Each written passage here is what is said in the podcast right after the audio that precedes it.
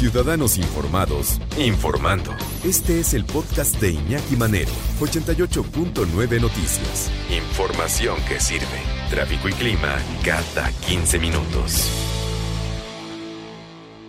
¿Cómo, estás? Muy bien. Me debes un helado. Exacto. Doctora Tamara Troner, oye, eh, te habíamos dejado pendiente, no nos pudimos ver la semana pasada o antepasada, no sé, pero habíamos dejado pendiente pues las fechas estas de, pues de Día de Muertos, de Halloween y de todo esto. Porque te acuerdas que alguna vez habíamos platicado sobre la novela Bram Stoker de Drácula. Claro. Y, y, nunca, nunca nos habías platicado en general de la literatura de terror, que es, que es muy interesante en su manufactura. Yo creo que es muy interesante porque, y además creo, y cuando lo platicamos tú y yo que hablaríamos acá, creo que es la base de toda la literatura, Iñaki. Yo me, yo me imagino a los hombres en las cavernas sentados viendo una tormenta eléctrica, asustadísimos, y empezando a contarse historias de qué dragón o qué dios o qué ser sobrenatural estaba generando este fuego en el cielo y, después en algún árbol que se incendia. Y me imagino que de ahí, supongo yo, de ahí empiezan a contarse historias, que, que, pues eso es lo que generó la literatura, ¿no? el, el, irnos los seres humanos contando historias, creando mitos, creando dioses, Claro. creando leyendas. Tratando de explicar lo inexplicable en ese momento. En ese momento, sí, tratando de explicar pues un- este mundo, las leyes físicas de un mundo que resulta hostil, que resulta terrorífico, que no entendemos. Yo creo que si hay dos motores importantes en el mundo, son, la- son el, el miedo, el terror y el amor. Y a veces vienen muy pegaditos uno con el otro. Entonces, este, esto, esta generación de emociones muy, muy intensas, pues es lo que genera la buena literatura. Entonces, sí creo que es muy padre que hablemos de dónde nace la literatura de terror y qué es. Porque, ¿sabes? Cuando hablas con las personas y te dicen literatura de terror, como que de pronto este género se diluye entre Sí. qué es el miedo, qué es el horror, qué es el, horror terror y el terror, que hay diferencias. sí. que hay bastantes diferencias, ¿no? Entonces, bueno, lo primero que nos dicen es que la literatura de terror tiene que causar miedo. Pero no es así el miedo a engordar o a no. que le metan gol a, a nuestro equipo en el último minuto. No, no, ese, A los eso es- impuestos, A ¿no? los impuestos, exacto, Ajá. sí, sí. No, es un miedo profundo, un miedo intenso. O sea, miles de pájaros que llegan y te atacan, o un vampiro que te, parece, te aparece en la noche, o... La, la incertidumbre de no saber, ¿no? ¿Qué te va a pasar en los próximos cinco minutos? Ajá. Sí, ante algo que te va a generar reacciones realmente físicas de, de- de- de mucho miedo. Y entonces yo creo que eso es lo que se empieza a considerar. Y bueno, desde que el hombre es hombre, es- existen, como decimos, estas leyendas y estos. Pero realmente la literatura de terror como tal, el género, aparece en el siglo XVII con la literatura gótica. Ya como tal, ya como, como género de terror. Ya como género de O sea, terror, para ya, ya a la gente con esa actitud de espantar. Pues estoy escribiendo género de terror para provocarte una reacción. Exactamente, Ah. exactamente. Porque la Biblia, déjame decir, dame, perdón por interrumpirte, doctora, No. pero por ejemplo el libro del Apocalipsis, que es el que cierra la Biblia cristiana, Dios mío, tiene unas escenas, o las visiones que tienen los, esto, los eh, eh, Jeremías y todos los... Claro, los, eh, por ajá. supuesto. Bueno, y Dante, ya Bueno, en Dante, 1300 con- en la con- Divina Comedia, los claro. círculos del infierno, cada uno es más terrorífico que el otro.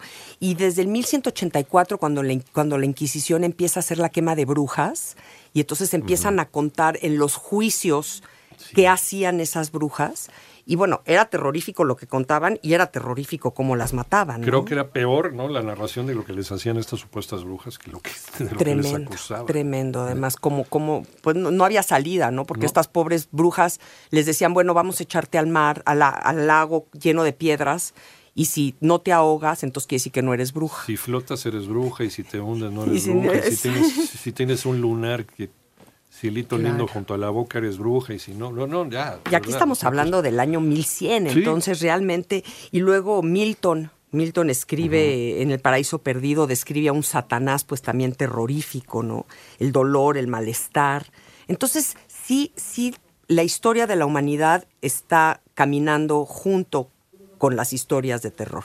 Pero después, y bueno, y ya hoy día existe, porque cada vez esta, esta literatura no se muere porque siempre hay nuevos horrores y nuevos terrores. Hoy, por ejemplo, pues toda la parte tecnológica, eh, ya desde los robots, ¿te acuerdas que platicamos una vez de Ray Isaac Bradbury? Ray de- Bradbury, exacto. Arthur C. Clarke. ajá. Pero ya hoy, pues el terrorismo ya forma parte de una literatura de terror No, me queda claro. tremenda. Sí. Este, las pandemias, las terribles crisis de hambrunas, todas estas cosas ya van generando y entonces va muy unido, como que las crisis económicas y sociales y, y- y- y tecnológicas con los nuevos escritores que están tratando de buscar nuevos temas.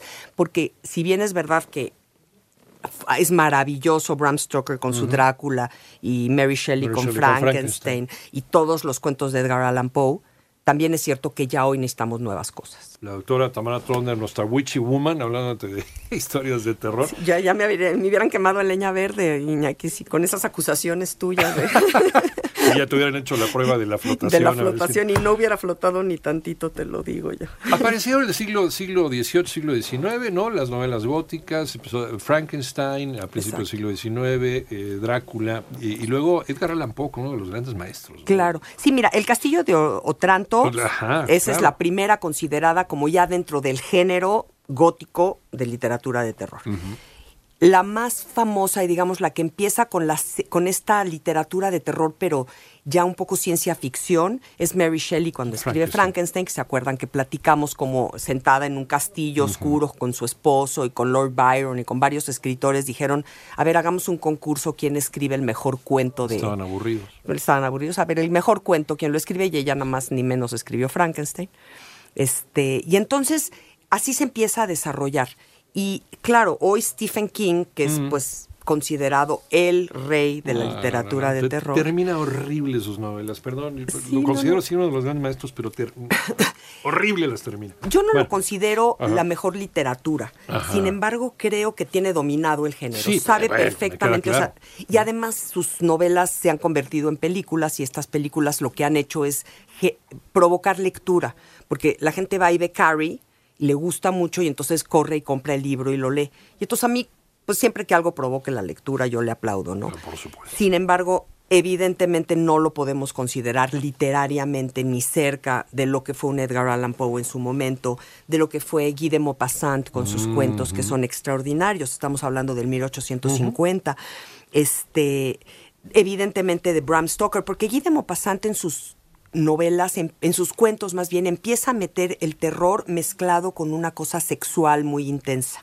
Y Bram Stoker lo hace perfecto con Drácula. Y entonces en- con Drácula ya tenemos esta unión, digamos, entre el terror y la provocación sexual que genera una misma sensación de, de avidez o de, o- o- de nervio. De, y- y, entonces son Tensión sexual. la tensión sexual con la tensión Claro. de terror, ¿no? Y entonces es- estas mujeres guapísimas y eh, sexualmente Victorianas. tremendas, exacto, que, que- que- que son mordidas por el vampiro y se vuelven vampiresas y entonces te van a atacar. Y además esto, pues es una temática interesante porque Bram Stoker dice estas mujeres que son desenfrenadas, eróticamente atractivas, resultan muy peligrosas para los hombres. Que era la antítesis de, de la moral victoriana, de que la gente tenía que ser recatada y demás. Entonces aparecen estas vampiresas todas voluptuosas, seductoras, ¿no? Que se han liberado ¿no? de toda esa carga moral gracias al vampiro. Pues entonces es un escandalazo el tamaño del mundo. Claro, pero en vez de ser aplaudidas, Sí. Bram Stoker dice hay que matarlas. Sí, o sea, sí. no, no son buenas, son malas, ¿no? Entonces eso genera también aquí entre mis amigos, mis amigas feministas estarían muy enojadas. Totalmente. Entonces, bueno, leamos literatura de terror porque la literatura de terror nos va a provocar a todos estas sensaciones muy padres que yo creo que nos llevan pues a vivencias intensas, ¿no? Cuando se te paran los pelitos del brazo, Sí. sabes que estás en- eh, con una buena esa novela. reacción, que es una buena novela. Y- Por ejemplo, pocos- leer a Lovecraft Sí. es maravilloso, este también tiene con todas sus mitologías árabes y El Cthulhu, los, los mitos de Cthulhu, que nunca supe pronunciarlo bien, pero creo que se dice Cthulhu. ¿no? exacto. De este terror cósmico, ¿no? Que no El- tiene... sí, bueno, sí, sí. Y luego, pues, exactamente como que la literatura de terror tiene tres categorías. Uncanny, que es la que nos saca de nuestra Sí. zona de confort. Uncanny es como siniestro, está basado en este ensayo sobre lo siniestro de Freud. Y lo que tiene la- la- el terror uncanny es que son cosas como normales de nuestra vida diaria que de repente se transforman. Un muñeco normal que de repente se convierte en un monstruo. El terror fantástico, que tiene elementos irracionales, ahí siempre hay un monstruo, algo sobrenatural, algo que como lectores tenemos que creerle al escritor que sí es posible que un vampiro sea vampiro. Y una vez que decidimos creerle, entonces nos... Porque además eso es muy, muy importante. Abandonarnos a, esa posibilidad. Sí, sí, sí, sí, confiar en el escritor y decir, ok, yo te voy a creer lo que tú me vas a decir mientras que me lo digas bien dicho. Y entonces los escritores que lo hacen bien y tienen la complicidad del lector, va, a ser una mancuerna deliciosa. Si te crees la mentira, pues es un buen Exacto, Porque es se vuelve verosímil, y cuando es verosímil entonces ya la hicimos tanto con los escritores como los lectores. Doctor. Pues así estamos en esto. Quedamos en el terror psicológico nada más. Ese era el que nos quedaba. El tercero, que generalmente nos produce un sentimiento de incertidumbre, de ansiedad, porque no sabemos muy bien si lo que está pasando realmente está pasando o está en la mente de uno de los personajes, por ejemplo, Dr. Jekyll y Mr. Hyde. Claro, de Robert Louis Stevenson. Exacto, que, no sabemos muy bien. un viaje de droga. Además, y se nota. Sí. Pero muy bien escrito, la o verdad. O Psicosis de Robert Bloch. Robert Bloch, que era uno de los, eh, de los seguidores, de los alumnos de Lovecraft y escribió el novelón de Psicosis que después se convirtió en una gran película de Hitchcock. De Hitchcock, claro. Entonces, finalmente lo que tenemos que saber cuando estamos ante un, una novela, un cuento de, de literatura de terror, es que nos va a mostrar probablemente nuestros propios fantasmas. Si está bien escrita, los lectores vamos a encontrar esto que nos provoca miedo porque además nos provoca pues un espejeo con nosotros mismos, nuestros fantasmas, nuestros monstruos. Generalmente nos va a meter en ambientes desconocidos y eso también es muy interesante porque entonces vamos a tener que viajar a través de lugares que nos sacan de nuestra zona de confort y salir de nuestra zona de confort. Pues es importante en la vida en general, pero si no lo hacemos, pues por lo menos hacerlos a la hora de leer. Nos va a llevar también a olvidar un poco nuestros problemas en estos lugares desconocidos, ¿no? Por un rato. Porque pues vas a decir, híjole, pobrecito del que están mordiendo ahorita en el cuello. Pero no soy yo. Pero no soy yo. ¿No? Es como la nota roja. Claro. Este cuate sí lo siento por este cuate que aparece y que, ¿no? Descuartizado además, pero no soy yo. No soy yo. Y eso nos da. Y eso nos da una sensación así como de decir no soy yo, uff, qué bueno, pero podría ser.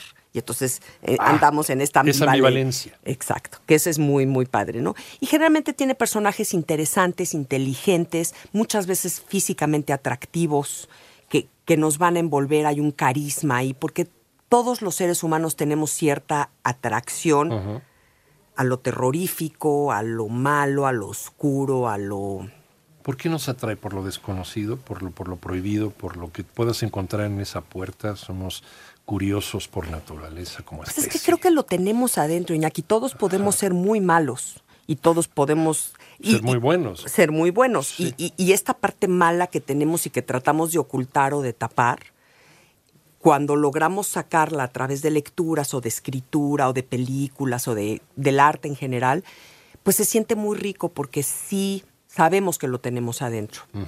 Y también sabemos que somos capaces de controlarlo y que somos capaces de, decir, discernir entre el bien y el mal, ¿no?